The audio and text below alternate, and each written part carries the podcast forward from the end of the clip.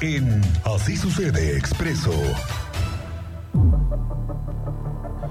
Teniente Mérida, ¿cómo te va? Muy buenas tardes, bienvenido. Gracias, Miguel Ángel. Muy buenas tardes. Muy buenas tardes a nuestra audiencia. Tenemos reportes en proceso. Voy a intentar ser breve y conciso y para que usted esté bien informado.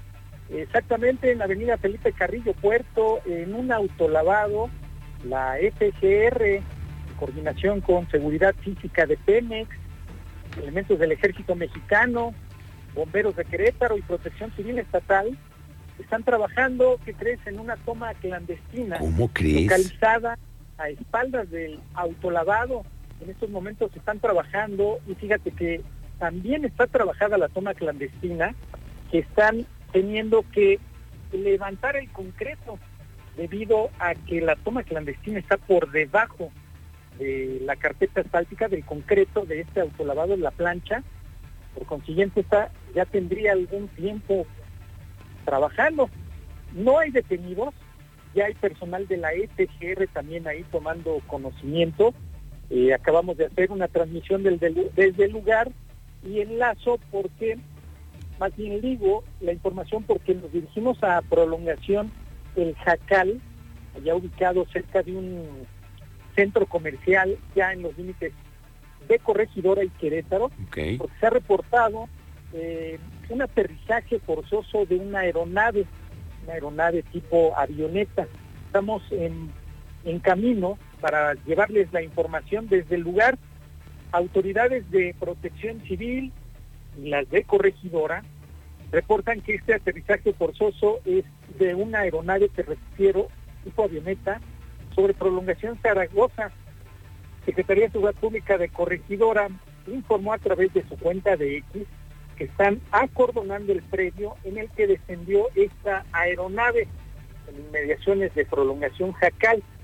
Protección Civil de Corregidora está valorando a los tripulantes y se confirma que solo se reportan daños materiales y se ha dado parte a la autoridad competente para iniciar las investigaciones. Ok. Por consiguiente, van a trabajar ahí en, el- en la zona por un, por un rato.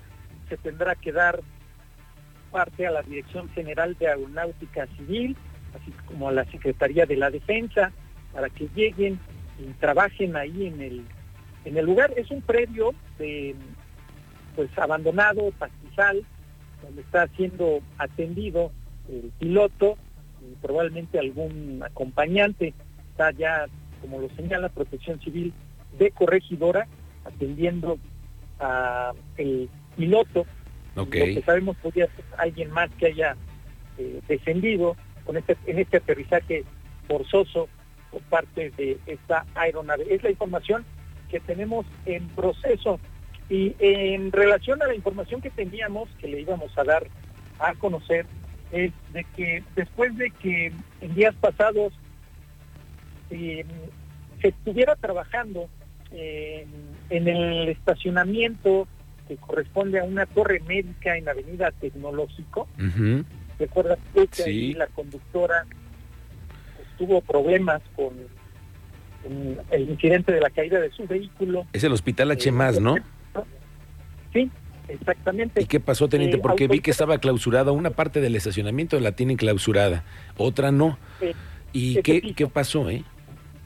Eh, el- en ese piso están suspendidas las actividades por parte de las autoridades municipales. Acudió Protección Civil del municipio para valorar, hizo algunas observaciones, pero aparte otra autoridad municipal suspendió también ahí las actividades de este estacionamiento en tanto no se corrijan y se repare el daño y así evitar pues algún algún incidente mayor como el que se registró. Recordar que bomberos de Querétaro, en coordinación con otras autoridades, lograron rescatar a la conductora, quien al final resultó con lesiones en tibia, peroné, tipo fractura. Entonces, ya de ahí, ese piso primeramente fue eh, suspendido y posterior ya llegó otra autoridad municipal y también hizo observaciones en cuanto al funcionamiento del estacionamiento. Ya de ahí vamos a ver cuánto tardan para hacer reparar estas subsanar todas estas observaciones en relación a ese incidente. Eh, también por ahí hubo reunión del Consejo Estatal de Seguridad en, allá en San Juan del Río y por ahí se dieron datos en relación a la incidencia delictiva que se señaló que disminuyó en un 17.7% en la entidad. Esto lo dio a conocer el titular de la Secretaría de Seguridad Ciudadana, Giovanni Elías Pérez, y aseguró que se debe principalmente a la coordinación interinstitucional entre las distintas corporaciones. Escuchemos la declaración del jefe de la policía en el estado.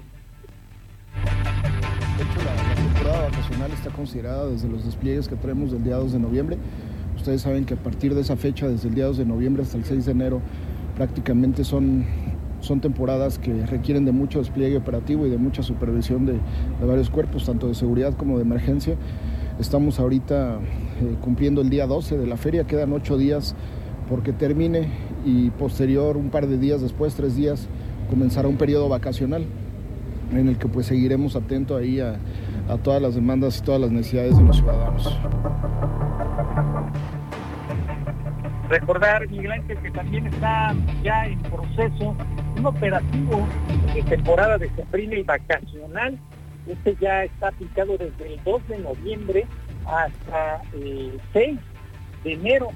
Recordar que todavía este día hay operativo por parte de las autoridades estatales en coordinación con todos los municipios pues lo que se busca es garantizar que todo salga en orden, resguardar los bienes y que no haya ningún incidente en relación a la temporada de sembrina y vacacional. Se van a trabajar también con las instituciones educativas, comercios, centros comerciales, plazas, para este operativo se lleve y se ejecute sin ningún contratiempo. Es parte de la información, Miguel Ángel. Gracias, teniente. Pues estamos pendientes. Esta eh, información que estamos recibiendo sobre la avioneta que cayó eh, de color amarillo. Veo aquí ya las autoridades de eh, Protección Civil, la Secretaría de Seguridad Pública Municipal de Corregidora, que está vivo y solamente con unos raspones aquí veo que ni un, bueno, ni con unos raspones salió el piloto de la avioneta. Por fortuna esto no, no acabó en una cosa peor, porque imagínate tener que aterrizar en una avenida como Constituyentes o en, una, en un libramiento. No, ¿De qué se trata, no? Qué miedo. Qué miedo. Ya nos pasó una vez en la 57. Sí. Ya lo hemos, eso, digo, ya no nos sorprende de verdad nada. Pero bueno, este pudo haber sido un incidente que tuvo un percance en la avioneta que a lo mejor ya no llegó, ¿no? Al aeropuerto. Y bueno, no pasó a mayores, teniente. En efecto, ya se tiene resguardada la zona. Como les digo, se tendrá que dar parte a autoridades federales, Dirección General de Aeronáutica Civil, la Sedena, y ya de ahí, lógico, hacer el movimiento de la aeronave, se tendrá que ahí hacer con grúas. Es un terreno baldío, es como de sembradío, pero sí como señalan, el riesgo que se corre a este tipo de aeronaves tratando de descender en pues zona poblada, porque estamos hablando de un centro comercial ubicado en prolongación de Jacal, límite con Querétaro y Corregidora, y por consiguiente, pues afortunadamente no hubo lesionados y están atendiendo en estos momentos las autoridades este aterrizaje forzoso. Excelente, teniente, muchísimas gracias. Correcto, teniente. Vamos a estar pendientes de los pormenores que se den, además de este incidente, cuáles son los detalles del propietario de la aeronave y los detalles que seguramente pronto se darán a conocer en los próximos minutos. Estamos pendientes entonces, teniente, gracias. En breve, transmisión en vivo desde el lugar. Buenas tardes. Gracias, muy buenas tardes. Así las cosas que se nos cayó una avioneta hoy. Vaya noticia. Bueno, las dos con 18.